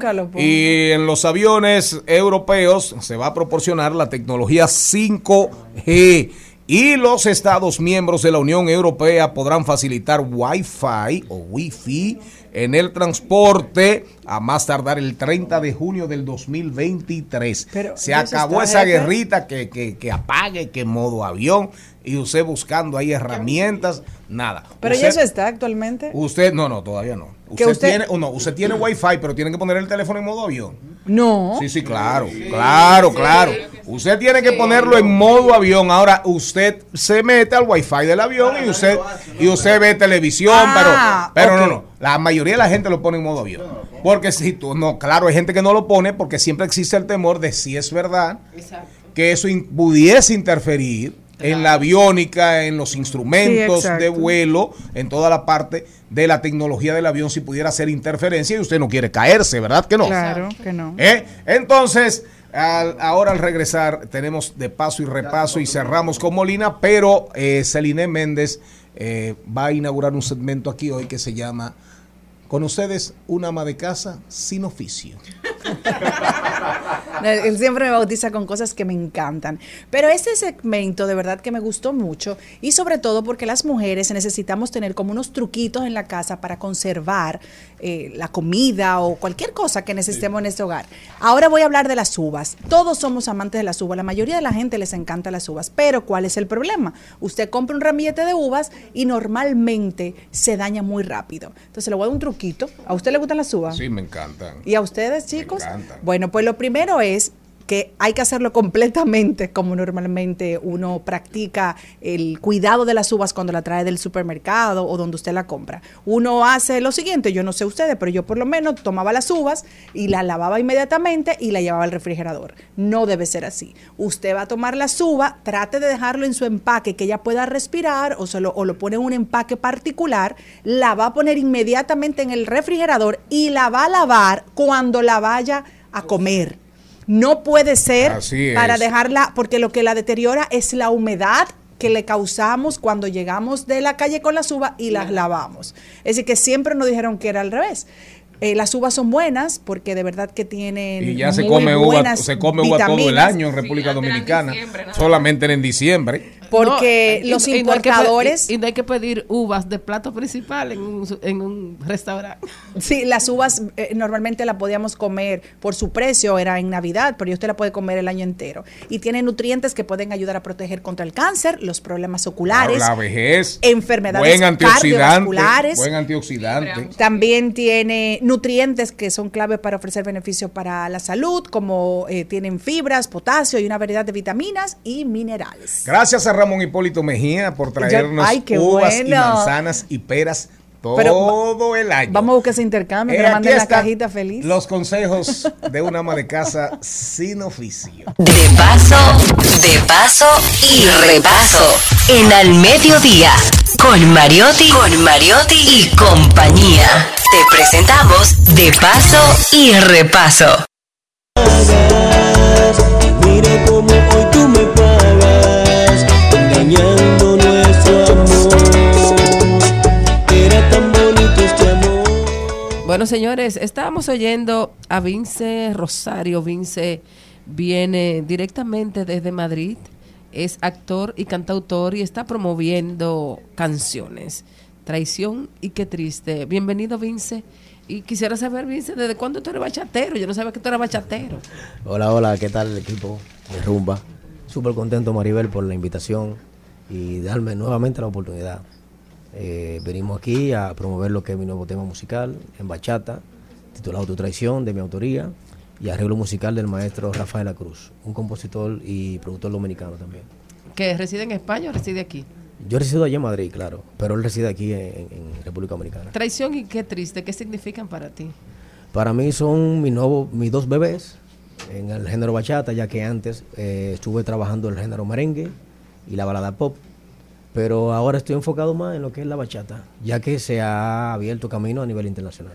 Yo decía al presentarte que eras actor y cantautor, has tenido la oportunidad de trabajar en producciones nacionales como Trópico de Sangre, La Barbería, Veneno, y además en Madrid has tenido también la oportunidad de participar en otras muchas de importantes compañías eh, productoras como HBO, Amazon, Netflix, Disney Channel, Warner Bros., Antena Latina, con una carrera que, se ve muy bien eh, de actor, entonces te decides por la música, ¿por qué? Eh, bueno, siempre, siempre, como digo, eh, he tenido, ¿cómo, ¿cómo, saber navegar en las dos aguas? Mayormente cuando estuve viviendo aquí en República Dominicana sí me dediqué a lo que era la actuación, porque no había oportunidades con la música. Por eso emprendí saltar ese gran salto a Europa para tocar puertas allá. Resulta que ya se me abre la oportunidad de trabajar en algunas series españolas y luego encuentro a esa persona que creyó en mí a ojo cerrado, que es Leticia Abreu, quien es mi manager hoy en día. Es directora de una emisora. Directora de la emisora eh, 2430.com. O sea, una de las emisoras que ahora mismo se está, se puede decir, posicionando a nivel de, lo que es el público latino y europeo. Cuando hablamos de, Europa, hablamos precisamente del primer mercado que tiene la bachata la bachata es, un, género que ha sido aceptado de una manera total eh, en esas tierras y yo me imagino que al tú cambiar de merenguero para bachatero, el espacio era más notable, ¿no? Claro, claro. De hecho, ya hay españoles que están grabando bachata ya. Te puedo mencionar una, por ejemplo, una Rosalía, eh, te puedo mencionar un chico nuevo ahora, eh, apellido Cavalli, y bueno, es lo que te digo, la bachata, no, yo nunca imaginé estar en Europa y toparme con personas, por ejemplo, españoles, que bailan la bachata, que tú dices, óyeme, pero tú tienes... Baila mejor que yo. Baila mejor con una dominicana, con dominicano, ¿eh? Entonces, eso es lo que tú dices, bueno, tengo que irme por ahí. Porque si está a ese nivel, eh, ¿para qué mirar para atrás? Y gracias, gracias a Dios, el tema mío se ha ido posicionando poco a poco. Eh, tengo ya dos años viviendo en España. Y es lo que te digo, desde que empecé a promover el disco, pues la gente le ha dado eh, su buena aceptación. Ok, ¿estás preparando ya una nueva producción? ¿Qué otras canciones tiene? ¿Cuándo lo vamos a tener en el mercado? Sí, eh, el disco viene variado, pero viene más con bachata, porque es mi fuerte ahora mismo. Pero sí tengo un poco de merengue electrónico. Eh, tengo un poquito de merengue también, el merengue, el que le dicen merengue secular, el merengue tipo José Fonseca, Sergio Vargas, ese tipo de merengue. Y estamos trabajando ahí, estamos trabajando ahí. Gracias a Dios, eh, la gente pues conmigo se identifica en, los, diferentes géneros. Pero quiero trabajar más la bachata, porque es lo que más eh, eh, me gusta ahora mismo como género. ¿Y qué planes tienes en la República Dominicana y cuándo te regresas? Sí, aquí en Dominicana tengo planes llevar el, tema, trabajarlo a nivel de, de los medios. Tengo un mediatura aquí por diferentes medios de comunicación ya. Y bueno, que la gente lo que le pido es que me apoye, que me apoye y que, que busque mi música en las redes sociales, que ya están. El video está hecho allá en Madrid también, el de tu traición. Y qué mejor pedir eh, a mis paisanos que me den el apoyo. Excelente. Bueno, yo espero que a través de las redes sociales puedan continuar esta conversación, como dice mi querido Charlín, al despedir las entrevistas y comparte tus redes sociales para que la gente busque tus canciones y te siga. Claro, claro. En Instagram estoy como Vince Rosario Oficial. En Facebook estoy como Vince Rosario. En YouTube estoy como Vince Rosario Oficial. En Twitter estoy como Vince Rosario. En TikTok estoy como Vince Rosario. O sea, estoy en todas. Excelente. Muchísimas gracias, Vince. Y, bueno, desearte lo mejor. No, gracias a ustedes por, por la oportunidad y, nada, seguir trabajando y, y que ustedes, que son mi gente de aquí, ¿verdad? Apoyar la música que, hemos colocado a nivel internacional, que es la bachata. Muchas gracias. Gracias. Al mediodía, al mediodía, al mediodía con Mario y compañía. Garras, picos, pelos, plumas, y colas. En el mediodía, hablemos de mascotas. Está con nosotros Ramón Molina, de Molina K9, y nos va a hablar un poquito de la relación de los perros con los bebés. Ramón, bienvenido. Bien, ¿y ustedes? ¿Bajo control? Feliz de estar contigo aquí. Molina, cuéntame un poquito de esto. Hay gente que esto le asusta, hay gente que cree que que los perros no son adecuados para compartir con los bebés. ¿Qué tú, qué tú tienes que decir sobre eso? Mira, es, es algo sumamente maravilloso que todos los niños, todos los niños sin, sin excepción, crezcan conociendo a los animales, no solamente al perro, sino a todo tipo de animales. ¿Por qué? Porque eso conlleva a que la relación y humano con otras especies, pues no sea a, un, miedo heredado. Hay personas que le tienen miedo a los animales y es porque cuando niño pues se acercaba a un animalito y la madre o el padre, ¡cuidado! Entonces le, transmitía ese temor al niño de que un, un, ser vivo de otra especie representaba peligro. Ahora bien, ¿qué tenemos que tener en cuenta? Mucho cuidadito a la hora de seleccionar la mascota para el, para, la, para el niño, que no debería ser para el niño, es para la familia completa. Todos los miembros de la familia deberían integrarse. No, que el, el, perrito es del niño.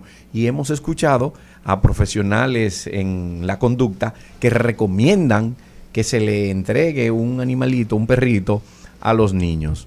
para fomentar la responsabilidad, dice. La fomentar la responsabilidad, crear sentimientos eh, encontrados contra otras especies. Ahora bien, que nosotros tenemos que tener en cuenta, los responsables de familia, que ese animalito es un miembro más de la familia y que necesita cuidado. No se lo vamos a delegar a un niño que tiene 5, 6, 7 años o que tenga 14, 15, que ya tiene otros intereses, la responsabilidad de, de proteger, de cuidar, de alimentar a un ser vivo cuando el mismo niño necesita todavía que le ayuden a él poder establecer esas responsabilidades. O sea, no es entregarle el perrito y ya, simplemente. ¿Hay, ¿Hay alguna raza que es más fácil que tú lo dejes acercarse? O sea, tú le dices, yo veo un chihuahua y dice, bueno, que ir a cebulla, pero no le tengo tanto temor a que si se le acerca un Doberman. No, normalmente. no, no, no, no, nada que ver. Nada que ver, el tamaño ni la raza de los perros representan peligro para el niño siempre y cuando sea un perro seleccionado y que haya pasado ciertas pruebas para poder eh, compartir con un niño. Ahora bien, no debemos tampoco dejar al niño y al perro interactuar solo. Siempre tiene que haber la supervisión de un adulto. Pero el riesgo no es solamente para el niño, el riesgo también es para el perro. Señores, tenemos que ser justos y entender que muchas veces el perro, el gato, cualquier tipo de, de mascota, eh, el maltrato no es de la, de la mascota hacia el niño, es del, niño, hacia la mascota. no, no, hay, uno, hay unos niños que ponen a los perros a temblar cuando llegan a la casa. Ariel Adolfo le daba un ataque sí, de y, no, y hemos visto videos donde hay padres que quieren utilizar al perro como si fuera un caballito subiéndole al niño. Y tú lees en el lenguaje corporal lo incómodo que está ese pobre perro. Y la cola, le jalan la cola. Le jalan la cola, le meten los dedos en los ojos y, y demás. Y hay niños, por ejemplo, que le pasó a mi hijo, eh, ya mi hijo es un adulto, pero él lo quería tanto que el amor que le daba, el pobre perrito ya decía, ay, no me quiero así, pero él así era como, ay, mi perrito, inocentemente. Entonces, por eso entonces uno tiene que tener supervisión. Supervisión, pero vuelvo y, y, reitero, no es solamente para el maltrato hacia el niño, sino también del niño hacia, el, hacia, el, hacia la mascota. ¿Qué, Molina, ¿qué pasa también en los casos de los, eh, de los adultos que tienen un perro en casa? Entonces salen embarazados y luego entonces prestan más atención al bebé que al perro. Ah, pero eso no le pasa a, la mascota, se le pasa a, uno. Hay mascotas que obviamente son animales, no entienden esto, entonces vienen y ven ven a este nuevo miembro de la familia que ve que le están, o sea, ocupando un espacio que quizá él considera que es de él. Mira, lo que acaba de, decir Celine es muy cierto. Oh, mi mamá no me prestó atención a mí como a Y a uno le dan para los pies también cuando llega el niño. Sí, pero eso lo entendemos nosotros, los perros no van a entender. Los hombres, los maridos no lo entienden eso nunca. No, déjate de eso. A mí que... a mí que entenderme también. Ahora, ¿qué tenemos que tener en cuenta? Mira, el perro muchas veces nosotros lo criamos y lo educamos donde le permitimos que en su cabeza, dentro de su cerebro, él piensa que eres el jefe de la manada. ¿Por qué? Porque nosotros lo tenemos y no nos sabemos posicionar con ellos. Simplemente nos, nos convertimos en su sirviente y dentro de la cabeza el perro entiende que él es el jefe de la manada, de la familia que hay ahí. Que hay que hacer lo que él diga. Que hay que hacer lo que él diga. ¿Y qué sucede? Que entonces cuando llega un miembro más de la, del, a la familia, el perro asume que también ese miembro tiene que hacerlo, hacer lo que él diga. Entonces, ¿qué va a hacer el perro? En un momento determinado puede corregir al niño. Solo que las correcciones que da un perro hacia un niño es mordiéndolo. Es mordiéndolo, es normal. Y no solamente a un niño, también a nosotros. Y tú escuchas decir, ah, el perro fue agresivo con el niño, fue agresivo con su dueño, lo atacó. No, no lo atacó. Además, él viene diciéndote muchas cosas que le están molestando, pero por algo no prestamos atención, no conocemos el lenguaje corporal y sencillamente tenemos perros y no aprendemos de ellos. Y Molina, y para los escépticos, ¿cuáles son los beneficios? Ya una vez todo esto está bien establecido, los beneficios para un niño de criarse con, un perrito. Mira, empatía contra otros seres vivos. Muy importante. Vínculo, lealtad, responsabilidad, hábitos de higiene, incluso formación en el tipo de persona que podemos ser como una persona sensible a ciertos valores que, tiene la vida, que nosotros los seres humanos, por un tema de modernismo, por un tema de, de, abundancia, nosotros los hemos perdido. También lo más importante es tener contacto directo con la naturaleza. Esos son los beneficios que ofrece que un niño crezca con, con la... Ah, empatía con el vínculo de un, de un animalito. Entonces, imaginemos que yo salgo embarazada y que tengo mi Golden Terrier, que lo quiero. Desde ese proceso es vincular al perro con el embarazo cercano para que sepa que viene, yo lo, sienten tanto como, como los delfines, por poner un ejemplo. Los perritos sienten todo. Sí, sí, claro que sí, es hacerlo miembro de la familia. Y como bien dijo Malena, eh, cuando nazca el niño, ¿por qué aislar al perro? No hay que aislarlo. Al contrario, involúcrelo. Eso es un mito de que, que le va a transmitir enfermedades. Si usted tiene su perro bien higienizado, con todas sus vacunas al día, y con un control parasitario, no hay ningún inconveniente. Sí, pero no es que se lo suba la cuna el bebé tampoco, porque la gente se pasa. Bueno. Mira, tú sabes que eh, en esta semana estuvimos hablando de eso, del cariño, y yo sé que tú me das mis boches porque tú nos recomiendas que no podemos tener a los perritos como si fuera otro bebé. Y yo le decía que definitivamente de hecho, Valentina, mi hija, me dijo cuando llegué a la casa, mami, te escuché, porque esta semana o la semana pasada estaban libres, no sé qué día fue que, me lo dijo exacto. Y a ella le llamó mucho la atención porque yo decía que Luna, mi perrita, tú recuerdas Luna, que nunca te la voy a presentar porque yo sé que tú me le vas a quitar toda la ñoñería, llegó a mi casa en un momento que las tres necesitábamos y la psicóloga de mi hija me dijo, Celine, sería chévere que ellas le pedían, yo quiero tener un perrito y yo, bueno, pues ni modo, le compré el perrito y Luna es una locura. Es decir, yo, tú sabes que soy como, ay, los perros. Es parte de nuestra familia, ella entiende la dinámica de nosotros, respeta los espacios, no, le hemos educado para que sus necesidades, como tú eso sí me dijiste y lo he hecho correctamente, y ella lo hace, eh, sus necesidades donde le toque, no nos hace desorden ni nada. Sí, porque ya ella entendió qué es lo que quieren y se hizo parte de la familia, eso es fabuloso. Pero tú sabes lo, lo más llamativo, nosotros vamos a salir, ella tiene como una jaulita pequeña, de que ella ve que estamos recogiendo, ella es la primera que se entra a su jaulita. Claro, lo asocia con algo positivo. Vámonos para la calle, porque siempre va. Qué lindo eso. Ramón Molina de Molina K9, es un momento interesante. Molina, una última recomendación. Mira, las recomendaciones que vamos a hacer es que antes de tener un perro, busque la ayuda de un profesional. Y también te voy a recomendar plato fuerte que tenemos aquí, plato canino. La Federación Canina Dominicana celebra el show internacional el 1, 2, 3 y 4. O sea, a partir de mañana a las 5 de la tarde, usted pueda darse cita a ver un show internacional de todas las razas. Ahí van a haber más de 180 perros en, pista, con perros, participación internacional, jueces internacionales. Eso es en el marco de la Feria Ganadera dentro de la, RIN de la Federación Canina Dominicana, el, a partir de las 5 de la tarde. Y el domingo, nada más y nada menos, tenemos que un show especializado de la raza pastor alemán, ese famoso perro que, que es el emblema a seguir casi en todos los ámbitos donde se habla de un perro siempre utilizan la silueta de un pastor alemán. Va a haber un especializado a las 8 de la mañana del domingo 4 y luego a las 10 de la mañana pues otro show más. ¿Y estos shows ¿qué, ve la gente? Ahí, ahí puede conocer los diferentes criadores que hay puede ver a los perros posando como si fuera un certamen de belleza. Ay, qué bello. Van a ver a perros entrenados para, para defensa, sobre todo en la raza de, pastor alemán con el deporte IGP. Va a haber algo sumamente interesante y es totalmente gratis para toda la familia. Así que les invito. ¿Dónde será? Es en la Federación Canina Dominicana que se encuentra en, dentro de la ciudad ganadera. Eso es del, de del día primero, mañana, a las 5 de la tarde, todos los días. Y el domingo, desde las 8 de la mañana, estaremos ahí llevando ese show canino para toda nuestra República Dominicana, un show internacional. Ramón Molina, ya saben, todos apoyar esta actividad. Molina K9 en todas las redes sociales. Así mismo. Y nosotros al Mediodía Radio nos despedimos. Hasta mañana, pueblo dominicano, si Dios quiere. Hasta aquí, Mariotti y compañía.